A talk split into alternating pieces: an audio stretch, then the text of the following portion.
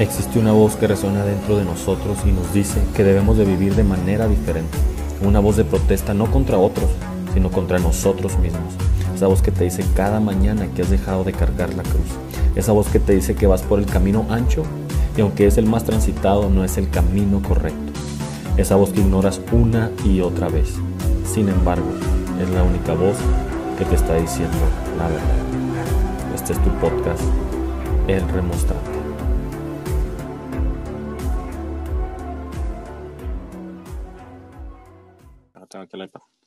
Bueno, buenas tardes. Estamos una vez más en tu podcast, El Remostrante.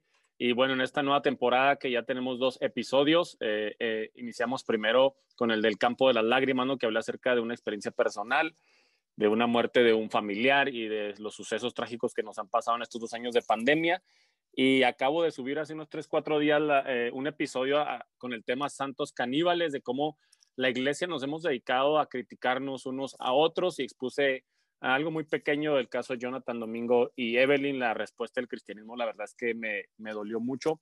Pero hoy tenemos la primera eh, entrevista o el primer podcast de esta nueva temporada donde vamos a estar dos personas y la verdad es que estoy muy emocionado porque ya teníamos mucho tiempo queriendo hacer este podcast, pero yo me detuve por un tiempo. Yo creo que ese es uno de los vicios que tenemos los podcasters, que somos muy ocupados, no nada más hacemos podcast, ¿no? Entonces, eh, retomamos ahora, no queremos parar. Y en esta nueva temporada tenemos a un súper invitado. Eh, él, es, él es de México, pero ahorita radica en la Unión Americana. Es Obed Badilla. Tiene dos hijos, Joshua y Marina. Él tiene un podcast que un día tuve el privilegio de estar ahí en ese podcast con él, que tiene muy buenos invitados. Les doy, eh, les recomiendo que vayan y pasen a ver y escuchar tu podcast, ¿no? Que lo tienes, yo creo ahorita tú vas a hacer tus redes. Obed, él ahorita está de pastor en la iglesia City on the Hill en español, porque también hay servicio en inglés.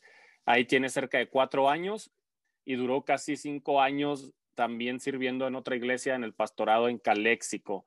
Entonces, eh, esos son algunos de los datos de él, pero también vamos a ver algo de su preparación eh, académica fue a la Universidad Bautista de las Américas, es bautriste, lo es, bueno, trae, trae influencia bautriste, eh, en San Antonio, Texas, y actualmente estudia una maestría en teología en el seminario Asbury. Entonces, esos son los créditos, eso es el recorrido de Obed, y pues lo quise invitar porque vamos a tener un tema muy eclesiológico, y pues qué, qué mejor que invitar a alguien que está en los asuntos del Padre, en la iglesia, en los dimis y diretes de la iglesia, las cosas buenas y las cosas malas, pero te voy a dejar el lugar para que saludes, te presentes, Sobet. Ok, oye, no, ahorita saludo a la gente, muchas gracias, pero quiero hacerte una pregunta antes. Cuando mencionaste la Universidad Bautista, me dijiste que soy bautriste, ¿no? la Pero luego cuando dijiste que voy a Asbury, no dijiste que soy wesleyano, no dijiste que soy metodista, ¿qué onda? ah, no, pues yo no, la verdad yo no sabía qué era lo ah, no habías dicho, pero soy muy olvidadizo. No, igual vivimos en tiempos donde ya somos muy eclécticos. Creo que ya el tiempo de que nada más soy bautista y toda mi línea es bautista, creo que ya se quedó atrás esos tiempos, ¿no? Lo que pienso, pues aquí lo vemos contigo. Sí, no, fíjate, pues no, no me considero eh, bautista, nunca he sido bautista y nunca he sido parte de la iglesia bautista, pero tengo una historia interesante con eso.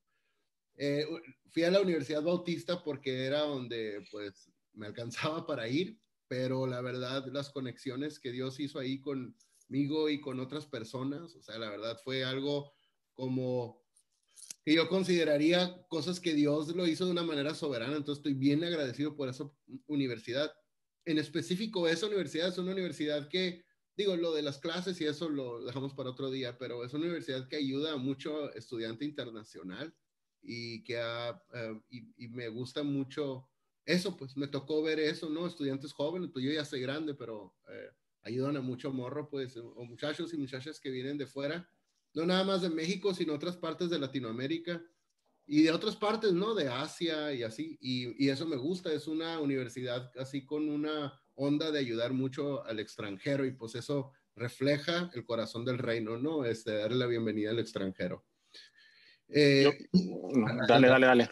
Bueno, yo pienso que debemos estar agradecidos con las instituciones en las cuales hemos estudiado Vivimos en tiempos donde pues la posmodernidad tiene sus cosas muy malas, ¿verdad? Pero también tiene sus cosas muy buenas, que ahora este mundo globalizado nos da la posibilidad de poder estudiar teológicamente más. Antes yo me acuerdo que cuando era un adolescente, un joven, no, pues hay un hermano que estudió este, una maestría en un instituto porque le dieron una beca para latinos, iba una semana al año y era uno entre mil. Ahora ya hay más gente que puede estudiar, no importa la, denominación, pero las escuelas se están abriendo para apoyar a más gente y yo lo veo muy bueno, no, no tengo ningún problema que sea bautista, metodista, este, pentecostal, lo importante es que podamos crecer.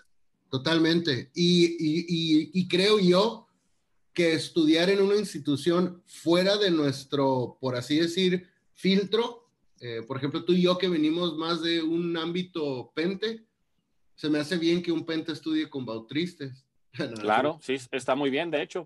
Y se me hace, yo, yo conocido, yo conocí uno uno, yo lo considero uno de mis mentores, el doctor Lozano. Él, él es un doctor médico, estuvo en México y luego eh, se vino para acá a Estados Unidos.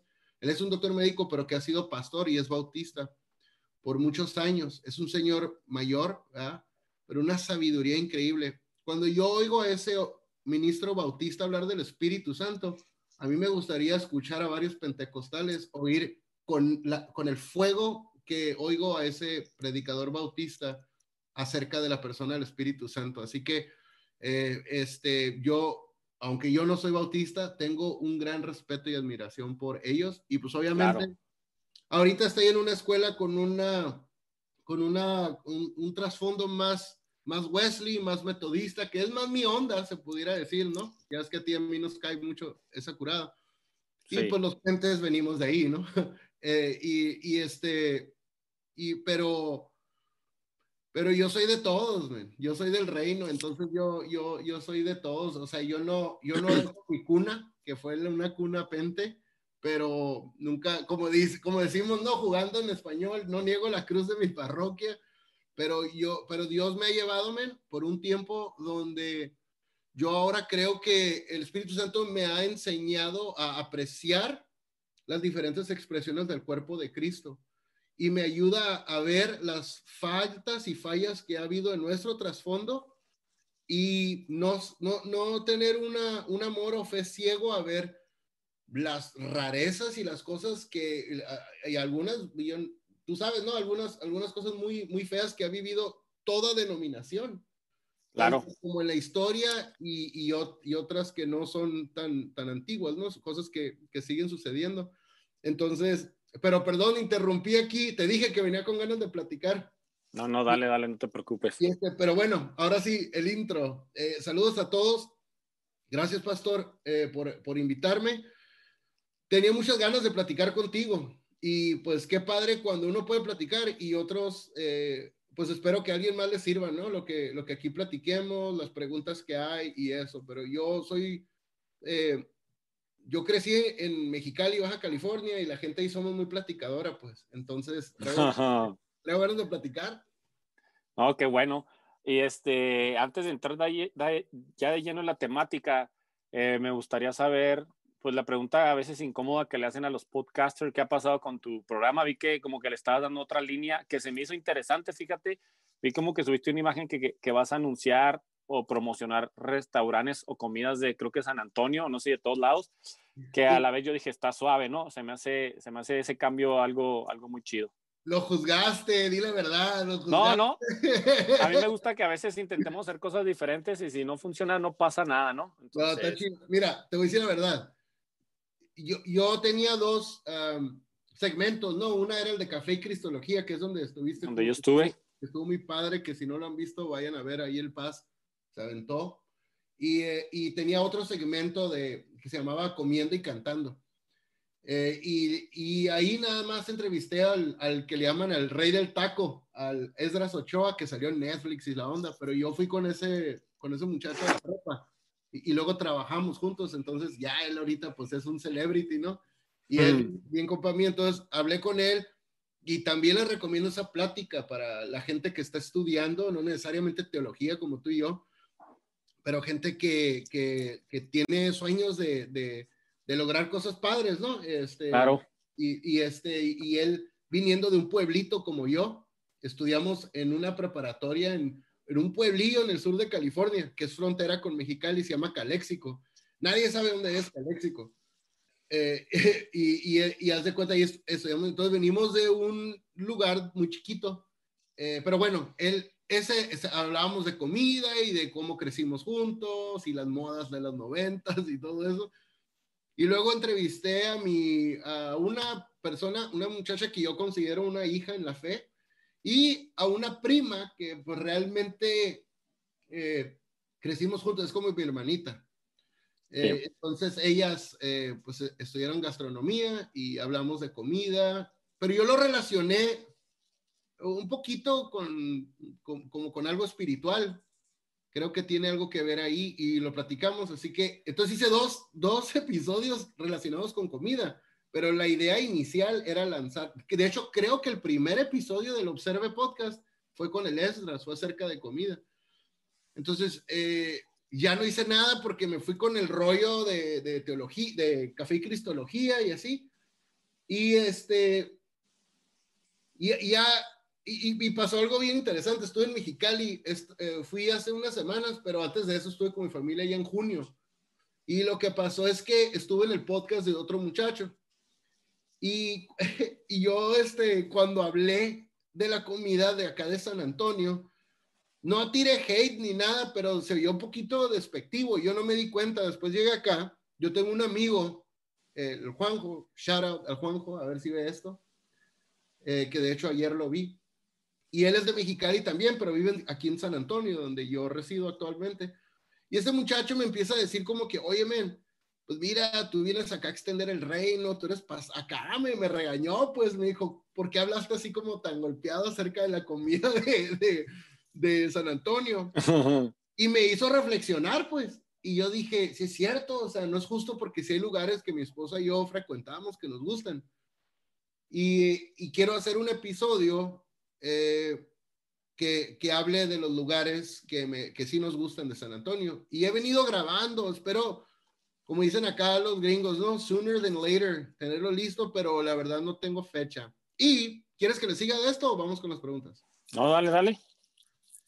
Y mira, no lo, esto no lo he anunciado, o sea, no es algo oficial.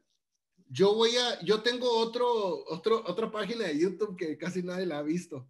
Y ahí es, yo grabé algunas pocas clases que yo le daba como un discipulado a la iglesia que yo pastoreo. Sí. Mientras estuvimos en pandemia. Y luego después, cuando ya abrimos, tuve una clase de teología y tengo como dos clases ahí. Entonces, ahí en esa página, la gente que me la ha pedido se la mando por inbox. Esa no la voy a promover ni nada así. Pero voy a estar subiendo más seguido clases cortas que tengan que ver algo con, con teología. Algo práctico, pero teológico. Y, y la gente que le interese, una vez al mes, nos reunimos así en tiempo real para ahí que se abra para preguntas y respuestas, pero no va a ser tan oficial. Sí le quiero dar seriedad para tener, perdón, ya un seguimiento ahí con la gente, pero, pero me quiero enfocar más en ese por un tiempo. Siento que Dios me está moviendo más por ahí. Entonces, con el Observe Podcast, quiero darle como una finalidad con este de restaurantes y luego cuando Dios indique o cuando se me ocurra, vuelvo a meter otra entrevista ahí o algo así, pero me quiero enfocar más en las clases de teología. Ok, sí, o igual este, creo que nosotros como personas que estamos generando contenido o que somos pastores de una iglesia, pues a veces tenemos un poco dividida el enfoque, ¿no? No puedo, y tú no puedes enfocarte en Observer Podcast porque pues eres pastor de una iglesia y yo también. Yo también tengo otro podcast con Edgar y ahorita lo tenemos un poquito ahí, se puede decir abandonado por cuestiones de material técnico, pero este, pues eh, es lo que nos, también nos brinda este tiempo. Podemos este, partirnos, si se podría decir así, en varios proyectos sin ningún problema. Sí. Y, y, algo que mencionaste ahorita y que no lo traigo aquí en el programa, pero te lo quiero preguntar. Dijiste que tienes a tu amigo el de los tacos, que se hizo un pues, influencer, no sé, ya un hombre mediático. Sí. Y esto es algo que a veces nos pasa a todos. Por ejemplo, yo tengo un amigo que escuchó mi primer episodio del Remostrante y le gustó porque yo hablé acerca de la gula intelectual, de cómo consumimos contenido, pero nunca hacemos nada. Y él dijo, fíjate que siempre he querido hacer un podcast y escuché tu programa y me estás animando. Entonces, hace como un mes y medio acaba de sacar su podcast y le está yendo bien fregón. Ah, qué fregón. Entonces yo, yo digo, ¿qué pasa cuando tú tienes un tiempo eh, haciendo tu proyecto y pues no te ha pegado mucho, se podría decir así, y un amigo tuyo lo hace y le pega, wow, o sea, eso a mí me alegra, pero ¿cómo tú que dices, mi amigo el de los tacos pegó más que yo? ¿Cómo, cómo, cómo conllevas eso o cómo, cómo ves tú eso? No, no, pero quiero aclarar, no, no, no, mi amigo ya era famoso desde antes de, de, mi podcast, o sea, eh, mira, e, este... Sí, este, sí, yo sé. Eh, o sea, él ya era famoso y todo eso, pero, pero lo que pasa es que él abrió, mira, él, tiene, él tiene una taquería en Los Ángeles, en, en el downtown, y luego él abrió una taquería, creo que en Hong Kong o algo así, y abrió un restaurante aquí en, en Austin, que está como 45 minutos donde yo vivo. Sí. Y, fuimos allá un puño de, pues mi esposa y yo y unos amigos fuimos para allá y también buenos los tacos. Y este, entonces yo quise platicar con él, pero no, él ya era influencer, él ya era eso. De hecho, el Observe Podcast, mi podcast, o sea, no es un podcast que lo mire un montón, que yo sepa, no, o sea, no, no lo sí, no. de gente. Ni el mío. eso sí, este, pues no sé, a veces me siento como medio egoísta porque la verdad, o sea, pongo cosas que a mí me llaman la atención, cosas que a mí me interesan. Pero como dices tú, o sea, uno no alcanza a ver lo que Dios puede hacer con algo sencillo, pues con algo. De hecho, Dios tiene la fama de hacer, de, de, los, de lo vil y menospreciado, ¿no? Hacer algo muy, muy padre. Este, no que yo crea que mi podcast sea vil y menospreciado, pero, pero digo, no es un podcast tan, tan acá, pues, o sea, realmente lo ven mis amigos y mi familia. Y, y, sabes, o sea, me gusta eso, yo no soy de masas, yo no soy de acá de, de, de... pero bueno, hace poco Dios me dio una buena en cuanto a esa ideología, así que ya mejor no digo nada. Pero ¿cómo, ¿cómo, conllevo eso? Me decías del, del, Esdras, de que a él le fue mejor. No, al contrario, yo considero que él me ayudó a mí a que otra gente viera mi contenido. Este, pero no, no, yo, yo, él, he was set, como dicen en inglés, él, él ya tiene, la tiene hecha en cuanto a influencer y eso. Pero no, yo, yo, pues se me hace muy padre conllevar eso porque, pues yo consideraría que si alguien le ayudó a alguien fue él a mí, la verdad. Sí, por ejemplo, mi amigo, él también ya tenía una carrera, o sea, hecha, ¿no? Él es, él es cowboy, su familia es bien cowboy, bien conocido en todo México, en Chihuahua. Entonces, pues ya nomás hacer el podcast lo ayudó mucho por la plataforma que él ya tiene, pero antes de que él hiciera el podcast de él, él compartía mis podcasts, o sea, y me gusta mucho la actitud y a veces creo que la regamos entre cristianos de no compartir los podcasts de otros, no ayudarnos. Entonces, creo que esa es la actitud que deberíamos de tomar todos. A mí me gusta escuchar, yo escucho muchos podcasts, e incluso a veces escucho podcasts que nadie conoce o que están empezando y tienen dos, dos, dos escuchadas y lo comparto y la gente se saca de onda, ¿no? ¿Por qué? Porque me gusta eso, que podamos, un amigo me decía, es que para qué hacemos más podcasts y ya hay muchos porque entre más podcasts hagamos eh, cristianos o, o, que tengan relación con el cristianismo, pues más gente podrá escuchar de Dios o se quedará un registro para el futuro, ¿no? Nosotros no sabemos el día que ya no estemos aquí, si un día escuchan nuestros podcasts para saber cómo vivíamos. Entonces, eh, nada más me quería salir un poquito de tema con eso, pero que ya quiero entrar de, de lleno al tema que nos compete hoy, que es acerca de la iglesia. Y quiero... ¿puedo decir una cosa más? Ya pasó. Sí, dime, dime. Sí, sí creo yo lo que dices tú totalmente, de que a lo mejor cuando ya no estemos aquí, eso le bendice a alguien o a muchos o lo que sea. Pero yo creo que si hay gente viendo esto y quiere un podcast y él no, porque nosotros somos muy más en el lado cristiano, más modernón, de que la visión y que la visión y que la visión, y sí es importante todo esto, pero si tu visión es que a ti te guste, vamos a, a decirlo espiritualón, así que a ti te ministre, que sea un momento que tú, es, o sea, que, que, sea algo que te esté llevando más al estudio, a lo mejor si tú tienes un podcast, quieres subir un podcast de devocionales, vamos a decir, y lo quieres hacer nada más para que lo vea tu tía y tus primos y tu compa, el de la esquina, o sea, si esa es tu visión, a mí se me hace muy bien. No necesariamente es como que no, a lo largo, a lo mejor, vean, vean, soy el Joe Rogan cristiano y así, no, o sea, a lo mejor Nada más tú quieres algo para ti y tus compas y a mí se me hace bien. Ya lo que Dios haga con él, pues ya es otro asunto. Ahora, si tú tienes ganas de que tu podcast, ya, o sea, sea acá una, no sé, una de magnitud acá, pues también, o sea, más poder. Es válido. Qué padre. Eh, pero bueno, eso era todo ya. sí, está bien. Este, gracias, gracias, Obed, por ese consejo. Y bueno, vamos a entrar en un tema acerca de la iglesia y es porque hace unas semanas, yo creo hace unos 10 días o dos semanas, este, una persona en Facebook que no la conozco, pero a veces tenemos personas que no conocemos, solo sé que pues por lo que publica es un fundamentalista total, dijo, qué chido armar tu iglesia jalando gente de otras. Como siempre, el cristiano mente de tiburón. Entonces, a mí me molestó Número uno, dije, las personas que hacen este tipo de comentarios nunca han estado pastoreando una iglesia. El 90% de las personas que hacen estos comentarios nunca han fundado una iglesia y tienen una cosmovisión del cristianismo pues un poco, eh, pues muy, muy, muy, muy, muy lejana a lo que es la realidad. ¿Tú qué piensas de este comentario que hizo esta persona? ¿Qué piensas de tener gente de otras iglesias o fundar iglesias con gente de otras iglesias y él le llamó que tenemos mente de tiburón.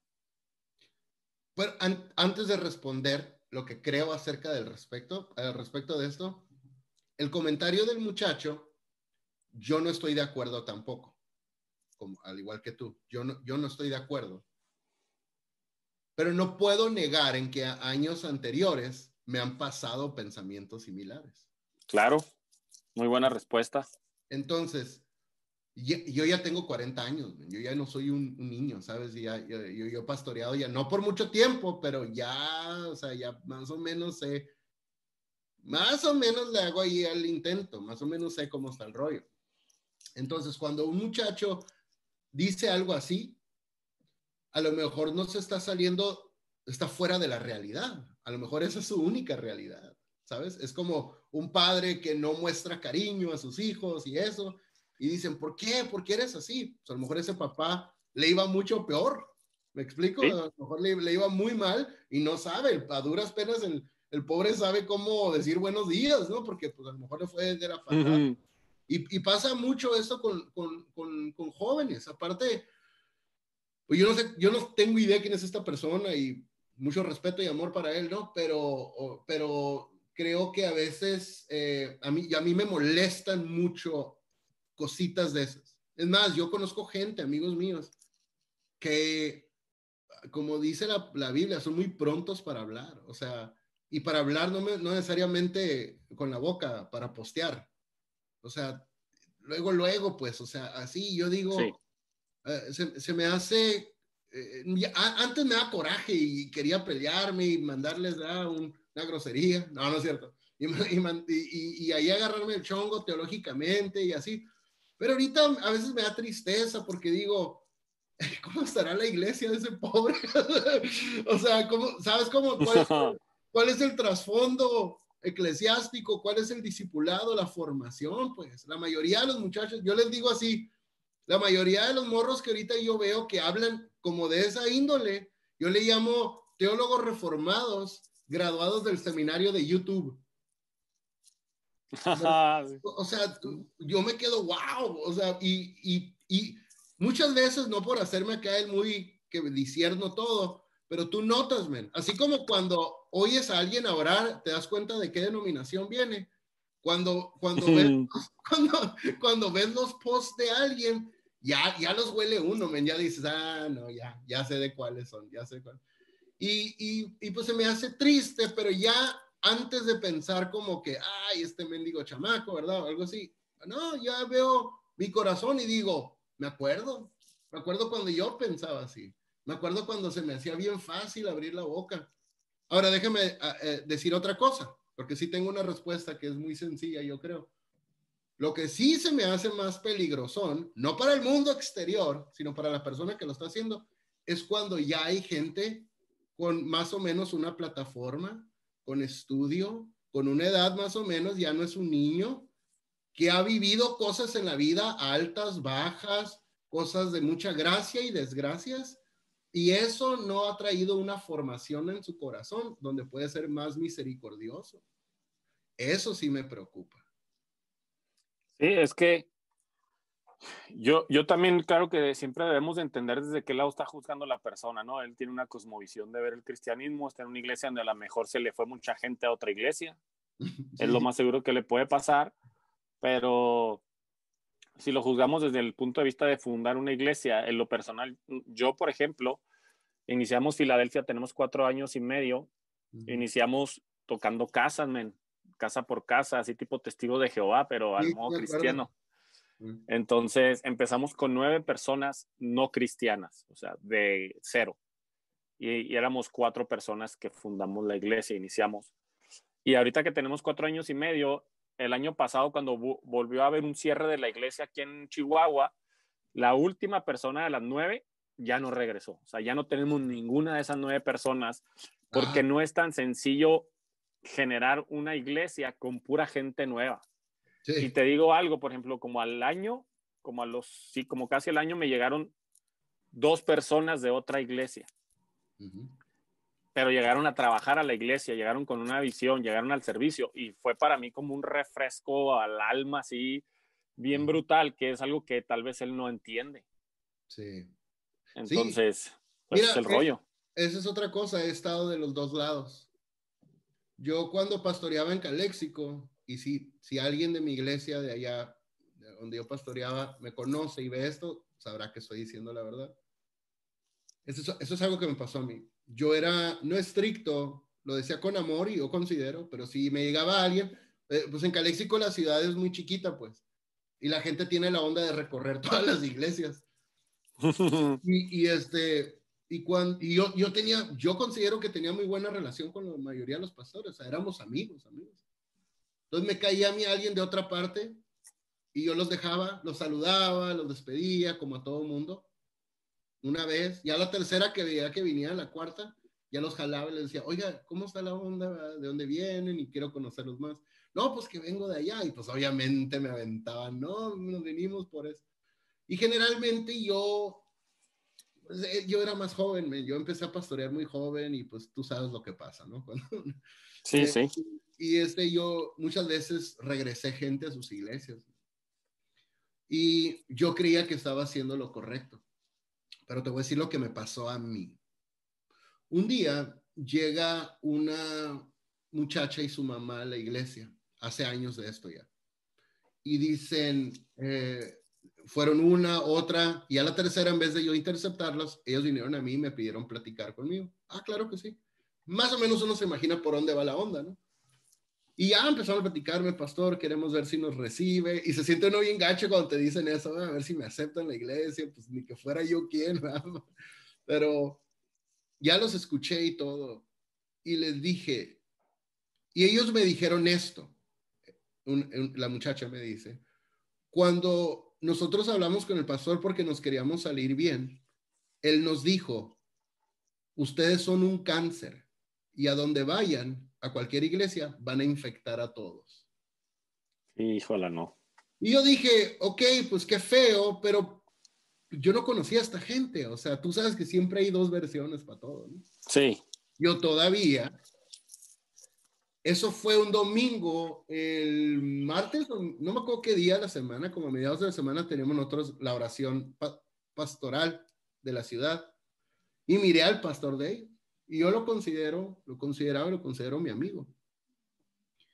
Y le dije, oye, men, tienes una, que se me salga el nombre, ¿no?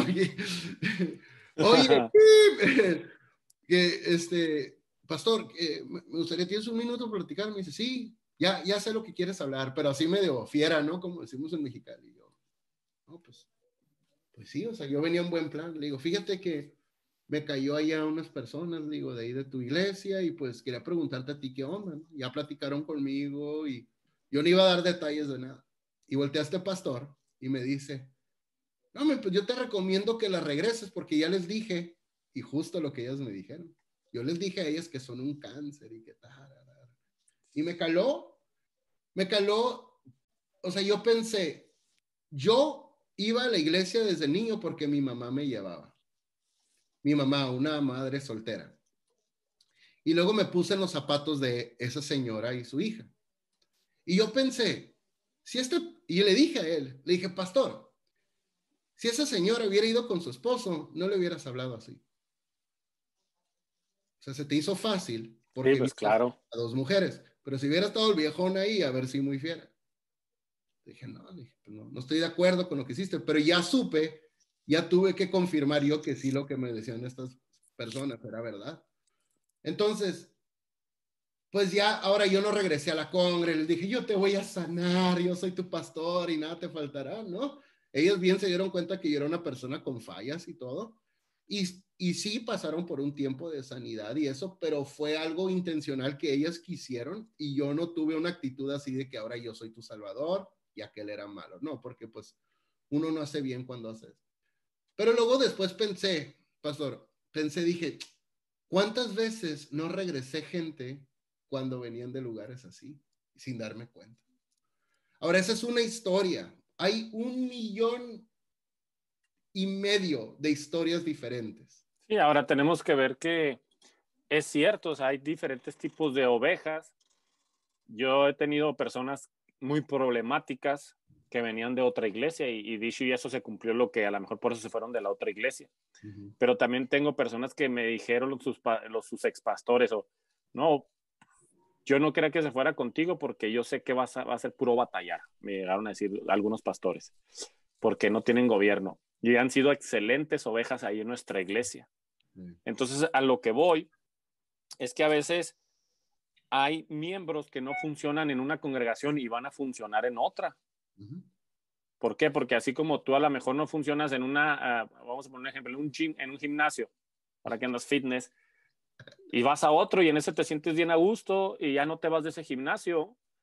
Entonces yo a veces veo eso, que a veces los pastores prefieren que no se vayan a ninguna iglesia las ovejas y que se pierdan a que se vayan a otra iglesia. O sea, a eso hemos llegado cuando decimos de que, ah, las iglesias, ah, hay iglesias que se están formando con puras gentes de otras iglesias. Bueno, hay que tener cuidado.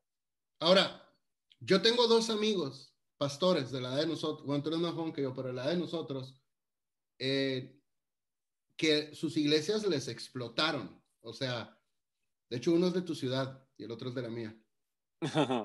claro que hay gente de otras iglesias ahí, como lo hay en la mía, como lo hay en la tuya. Pero a mí me considera que estos dos pastores hicieron las cosas bien.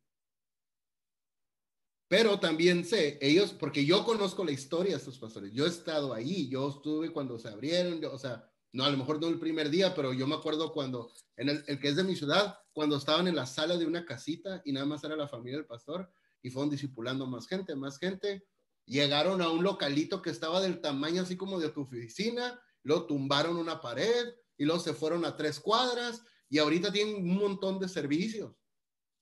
Claro que hay gente de otras partes, pero él, él no le dijo a la gente, vente para acá. No, ese es otro punto.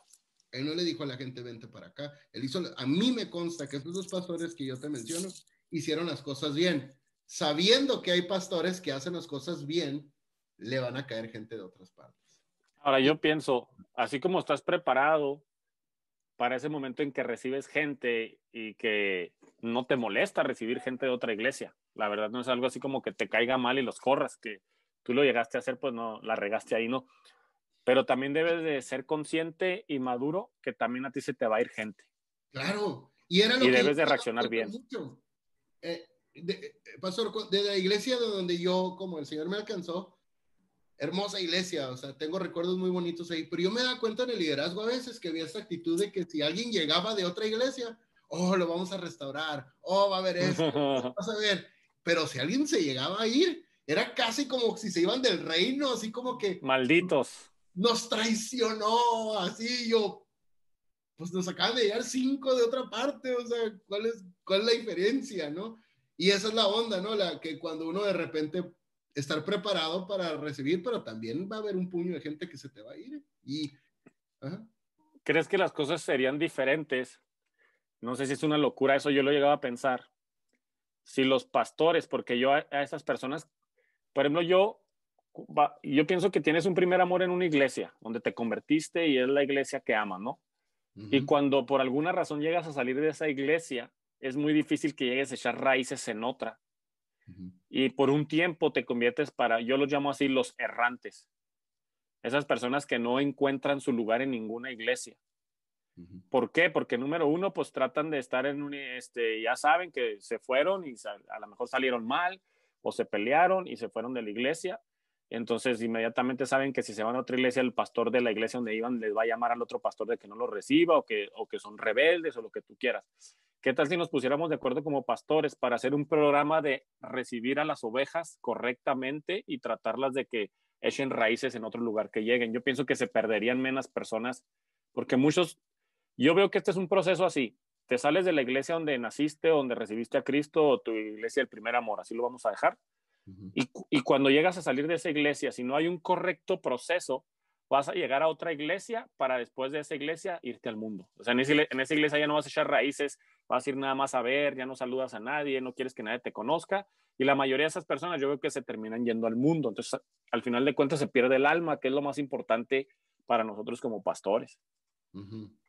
Sí, pues mira, yo lo, lo veo, a lo mejor no tengo tanta fe como tú, pero la veo difícil que un puño de pastores, por, de alguna manera, desarrollen un programa para dejar ir ovejas y recibir ovejas.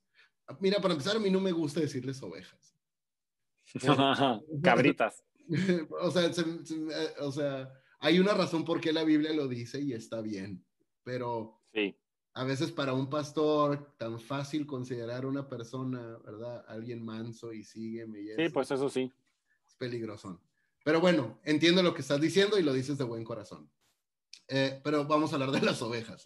La, eh, si, si se, para que un pastor se ponga de acuerdo con otros, para, hey, vamos a ponernos de acuerdo para cuando me, te lleguen de conmigo y eso, no. Lo que sí creo es que un corazón saludable de un pastor entiende que cuando ya es tiempo de que una persona se vaya, pues posiblemente es el tiempo. Ahora, va a haber momentos también donde va a llegarte gente y te va a decir, no, me voy a ir porque, y te salen con una sandez, pues uno les tiene que decir, pues vas a tomar tu decisión, pero... Claro. Pues a mí, yo no estoy de acuerdo, ¿verdad? Mira, y explicarle, yo veo esto, y veo esto, y veo esto, pero tú tienes que entender, esas son las cosas que yo veo que están incorrectas en, en esta decisión, pero al fin de cuentas, usted va a tomar la decisión, ¿no? Así es. Y, pero también hay veces que, que, que, por ejemplo, la clásica, ¿no? De que el esposo no era cristiano y de repente acepta a Cristo, y, pero le gustó otra iglesia. Y la esposa por apoyar se va a otra iglesia. Pues, ¿cómo le voy a decir? Usted se quede aquí y el esposo ya no, pues estaría loco, está demente ese pastor que diga eso, ¿verdad? Sí. Entonces, este, pero sí, men, o sea, hay, hay muchas historias. Yo lo que considero es que Ah, lo que se necesita es que nosotros como pastores tengamos un corazón más saludable con la gente. Y, si, vuelvo al tema, ¿no? Sé que estás usando la terminología oveja por usar un término bíblico, neotestamentario, y lo agradezco mucho. Pero, ¿qué si empezamos a ver a la gente como gente? Sí, como personas. Claro. O sea, eh, eh, eh entonces, son gentes que tienen que tomar sus decisiones, que tienen que aprender a discernirme. O sea, ¿por qué tiene que el pastor eh, estar discerniendo por ellos toda la vida? La gente tiene que aprender a discernir. La gente tiene que aprender a que sí son ovejas, pero tarde que temprano, ellos también tienen ovejas que son sus hijos, que son la gente de su familia, sus amigos, y luego después ellos pueden dirigir a otros a Cristo. De eso se trata la gran comisión, ¿qué no? Claro. Entonces. Sí, ahora. Bueno, dale, dale si el pastor se le da el, el y ya cierro el punto aquí, ¿no? La onda esta de que pues tú estás bajo mi cobertura y tú aquí, y, entiendo, entiendo la perspectiva bíblica, pero cuando ya estás gritando algo que el Nuevo Testamento está susurrando, pues ya se me hace como que ya hay una ventajita, pues ahí de, de, parte del pastor. Sí, no, eh, eh, y yo he visto personas que se han ido de nuestra iglesia y pues casi siempre son, y Chihuahua es un rancho grande, se le dice, ¿no? Pues, vas a saber hacia dónde se va. Y yo sí les digo cuando hablan conmigo, ya me quiero ir, nada más digo, procura irte a una iglesia. O sea, no te vayas al mundo, no te vayas a estarte en tu casa, ya no te congregues. Procura congregarte. Y yo he visto que se han ido a otras iglesias, algunos, no todos, y están mejor que con nosotros. Han prosperado, han crecido ministerialmente, cosa que con nosotros no habían hecho. Entonces, hay, hay, que aprender a observar estos puntos y han llegado personas a nuestra iglesia que ya eh, o estaban caídos o estaban casi ya en el mundo o ya tenían un año o dos sin hacer nada en una iglesia y llegaron y durante su proceso de restauración, están sirviendo y están creciendo. Yo veo, hay iglesias que tienen personas graduadas de, de seminarios bíblicos y no las ponen a hacer nada, están ahí sin hacer nada. Y cuando ellas expresan mm, pues la decisión de irse a la iglesia, los pastores se molestan. Entonces, yo, ¿cómo puedes tener a personas que estudiaron un seminario sin hacer nada. Sí. Y que nos metemos en otro rollo, ¿no? De que pues, que posiblemente el, el pastor pueda tener sus razones, a lo mejor vio una actitud altiva, a lo mejor... Tal vez sí. A lo mejor vio algo así de que, no, o pudo haber sido inseguridad del pastor, de que está tu predica más lo que yo, empieza a hablar y, ay, porque ¿Sabes que en Estados Unidos, en las iglesias eh, hispanas, se usa mucho eso como pastores con miedo? Ah, también en México. Sí, pastores con temor así de que, y si dejo aquel... Más en iglesias hispanas, los, los, güeros como que... Les son más relajados. Son más relajados, son más relajados. Pero nosotros, no sé, la sangre acá, la sangre azteca acá. no, sé, la, la, hay una inseguridad, men. Ahora, Fíjate lo que se está viviendo en Estados Unidos en iglesias hispanas. Los la mayoría de los pastores son pastores muy mayores ya.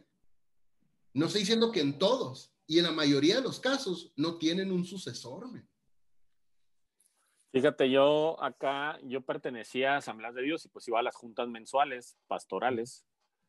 Y yo, yo, lo platiqué esto con mi pastor, mi pastor es de Asambleas de Dios, un, un, gran hombre en la institución y todo. Yo platicaba con él y le decía, pastor, vea las juntas pastorales, hay 50 pastores, de esos 50 pastores hay tres jóvenes, tres pastores jóvenes, digo, son cuarenta y tantos pastores que ya no les quedan muchos años de ministerio, que ya no están en, la, en lo más viril, en lo más fuerte de su ministerio. Y ahora con la pandemia han pasado dos años, muchos de esos pastores murieron y no tuvieron un sucesor para no tuvieron un sucesor para, para su iglesia y en Estados Unidos sé que también está pasando eso. Entonces, hay un pastor que nos dio una clase, un, un profesor en la maestría y nos dijo, un pastor debe de empezar a preparar a su sucesor a los 10 años de ministerio. O sea que si yo, por ejemplo, ahorita llevo 5, en 5 años yo tengo que ir preparando a mi sucesor. Yo diría, pero ¿cómo si todavía estoy fuerte? Lo tienes que ir preparando. Y es algo que no hacemos y es uno de los problemas que tiene la iglesia actual. Qué bueno que sacaste ese tema, fíjate. Sí, men, entonces veo eso también. Son un chorro de puntos, o sea, yo, creo que de cada pregunta podemos hacer una... Pero no, no sé si respondí, men, no sé si, eh, eh, si respondí. No, sí, muy bien, muy bien. Este, respondiste muy bien con eso. Y creo que sí es una problemática eh, en Estados Unidos y en México, no sé, yo creo que la mayoría del mundo, de que no hay sucesores, es porque mucha gente pues ya no quiere estudiar el pastorado, eh, no quieren el ministerio, etc. Pero sí es algo que debe preocuparnos a nosotros. Y hablando del pastorado, este mismo profesor que nos dio la clase, que dijo que a los 10 años tienes que tener un sucesor, él dijo, yo, yo tengo planeado, o sea, yo eh, preparé todo la iglesia, él era un pastor allá en Estados Unidos, también creo que allá por Denver, por Colorado, dijo, para los 50 años de edad, retirarme del pastorado. Y todos así en México, o sea, en México no, la palabra retiro no te entra por la cabeza ni por ningún motivo. Se ve como una señal de debilidad para nosotros. Se ve como una señal de debilidad, de, de decaimiento. Y eso me impresionó cuando dijo, a los 50 años me voy a, a, retirar y el hermano, digo, a los 50 años todavía estás fuerte, el hermano es motociclista y todo el asunto. Y, yo, y, y todos ahí en la clase como que un, un silencio porque hay pastores viejos, ¿no? Y hay pastores que ya tienen 80 años y ya... Yo he visto pastores que no estoy diciendo que no, que si quieres pastorear hasta los 80 años está mal, pero hay pastores que ya a partir de cierta edad ya no tienen la fuerza mental, ya se les olvida todo. Hay pastores que eh, ya, ya predican la misma predicación dos veces al mes, donde ya no se acuerdan que predicaron el domingo pasado. Y yo digo, ¿por qué no se le da la oportunidad a otras personas? Sí, sí, pues hay varias razones. Hay varias ¿Tú qué piensas de eso, de, de si es válido renunciar al pastorado o no? pues la, la, mi respuesta inmediata, y si me permiten lo explico poquito. Sí, dale. Sí, claro que sí. Claro que sí. Pero antes de eso, este, hay varias maneras de renunciar, ¿no? La clásica que nosotros conocemos es porque o un pastor trae ahí algo escondido, o la regó, o lo que sea, y le dan aire, o renuncia, o pide un sabático y no, nunca vuelve, ¿no? Este, pero, pero, o sea, por ejemplo, si estamos hablando, el tema este de que alguien de 80 años, por ejemplo, para mí, qué admiración ver a este profesor del instituto y que dijo, me voy a retirar a los 50 años. Ponte a pensar esto, men.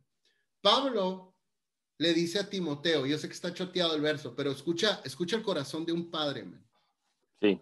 O sea, le está diciendo que nadie tome un poco tu juventud. O sea, le está diciendo, prepárate, prepárate. Si tú ves la historia, no nada más la narrativa bíblica, pero la historia de la iglesia, la iglesia de ese muchacho, Timoteo, fue algo que, que Pablo no vivió. El llamado era diferente y cosas así, ¿no? Pero Pablo pudo ver algo en este muchacho. Y, y, el corazón de Pablo no fue, en algunas partes sí vemos cuando Pablo se siente inseguro como pastor, pero, pero como padre espiritual, ¿no?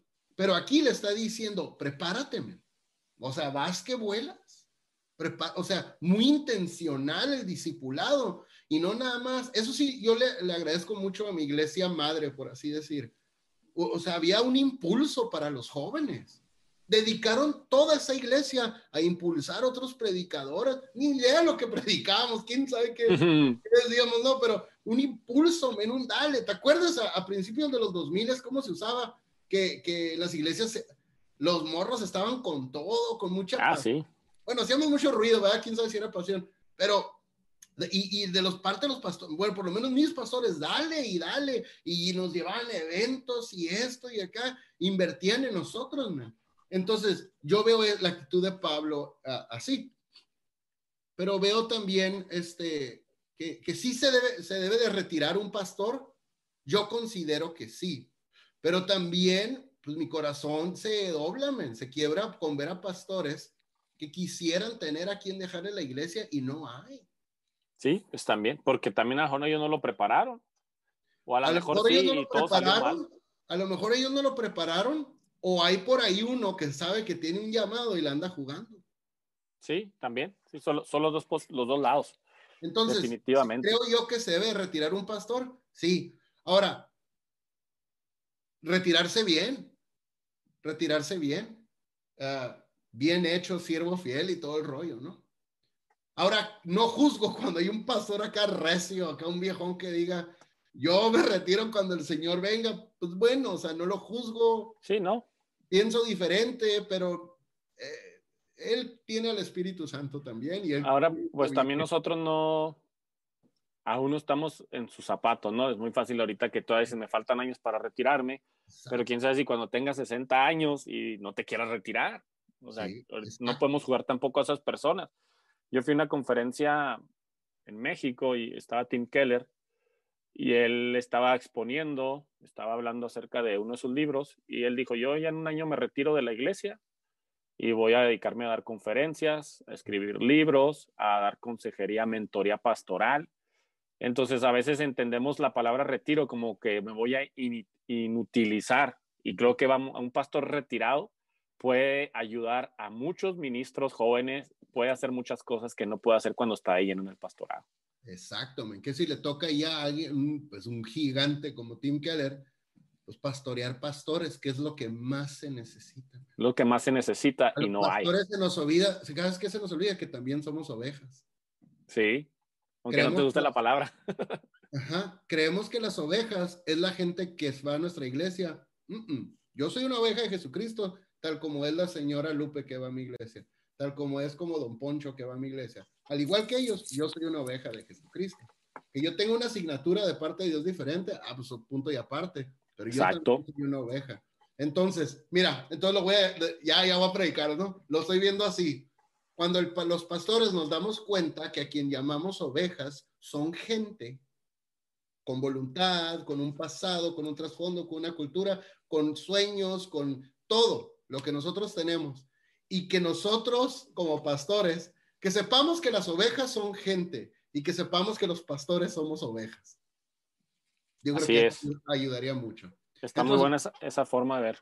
Creo que un pastor se debe retirar. Sí, yo, hay un pastor de acá de Portland que yo sigo, me gusta mucho sus libros y su manera de, de, de expresar el reino y es, y él es un poquito mayor que yo y él se acaba de retirar y le dejó su iglesia a un muchacho más joven que él, yo creo como de tu edad, y pues la iglesia la dejó tan, ninguna iglesia es perfecta, ¿no? La clásica.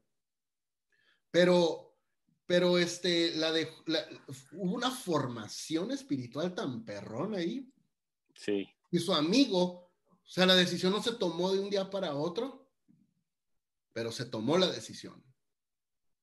No fue de un día para otro, fue un proceso. Fue no, tiene que ser un proceso, no puede ser de tajo, así, ah, mañana me voy, adiós. No, no, no, pues imagínate.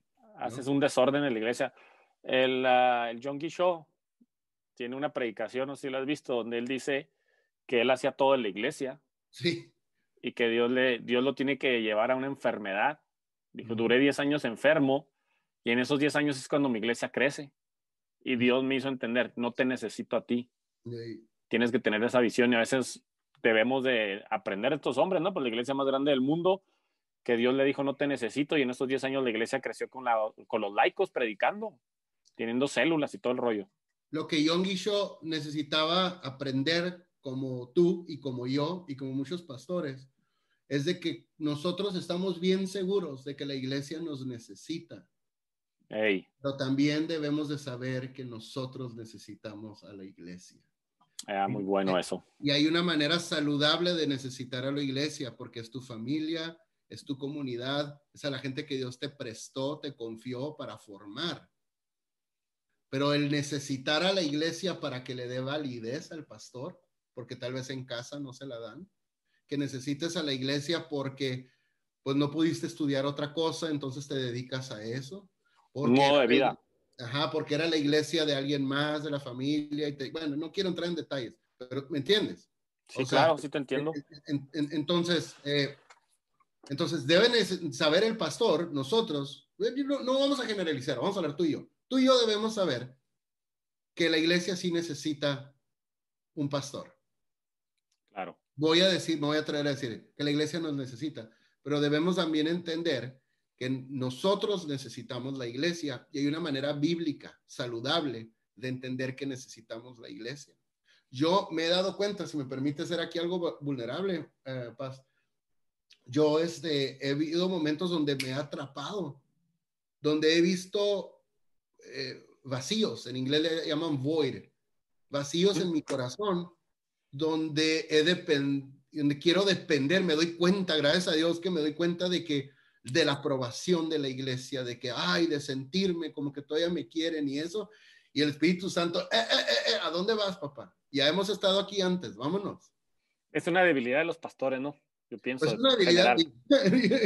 Yo pienso que es de todos los pastores y a todos nos gusta sentirnos necesarios, a todos, y, pero creo que eso a veces nos hace mucho daño a los pastores, tienes razón.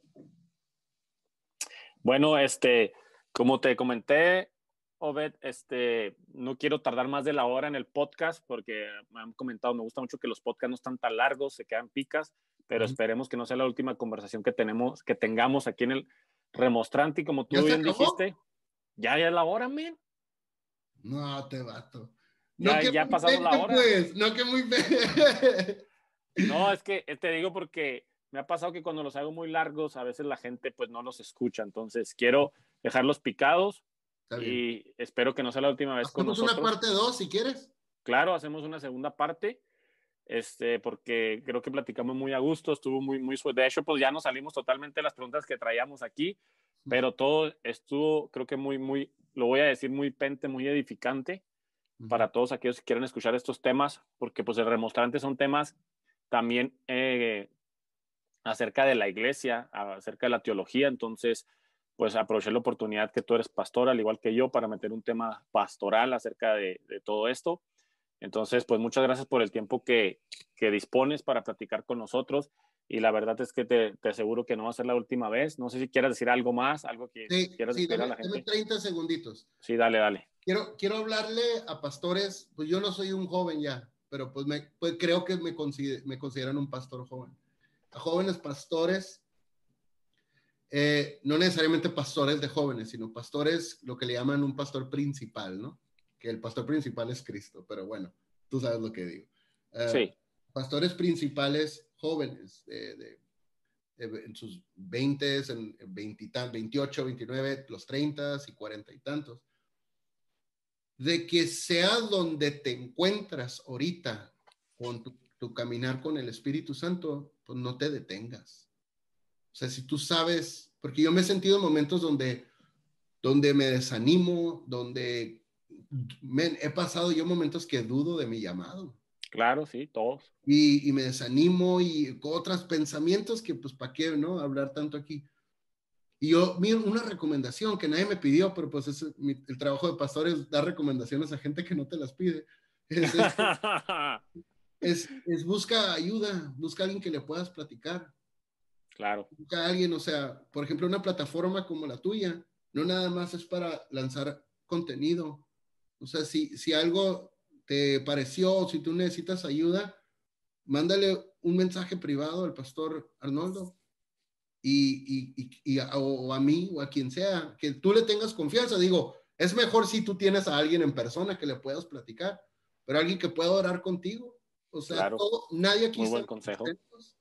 Todos la hemos regado, todos nos hemos sentido que esta cosa no crece, no está avanzando. Y como dijiste tú del, del, del, del testimonio de Hee Show, o sea, yo también llegué a esa conclusión hace poco de que realmente Dios no me necesita. Así es. Nosotros estamos haciendo esto realmente porque Dios quiere, por su placer, dice la escritura. Entonces, no estás tan lejos del reino, pastor. Vas bien, síguele dando. No sé si quieras este, mencionar tus redes sociales antes de despedirnos, Obed. Sí, sí, claro que sí. En el Instagram estoy como Obed-Badilla81, creo. No sé si el guion bajo es después de mi nombre o después de mi apellido. Obed Badilla 81. Y en Facebook estoy como Obed Badilla. Si quieren, o sea, mándenme solicitud. Creo que el Instagram, quien sea, lo puede ver o seguirme. Pero que la gente sepa que no siempre estoy subiendo cosas espirituales. A veces subo música, a veces subo fotos de mis hijos, dibujos de mi hijo. O sea, no, no es el, no es el Instagram de mi ministerio, es de... Sí, es de tu vida, es tu personal. Es de Todo está bien. y pues como lo dijo ahorita también Obed, pues el Observe Podcast y que tiene ahí la, pues la extensión de Café y Cristología. Ahí tiene unas entrevistas muy buenas con Lucas McNeil, ah, con el Yesaya. Ahí también tiene una plática con el buen Yesaya. Y pues otros invitados que tiene ahí. Ahí yo también tuve el placer de estar en tu podcast. Y pues ya casi nos vamos. Recuerden también eh, compartir este episodio con alguien más que necesita escucharlo. Recuerda que nos puedes encontrar en redes sociales en YouTube, en Facebook y en Spotify como El Remostrante. Gracias por escucharnos una vez más. Nos vemos en la próxima.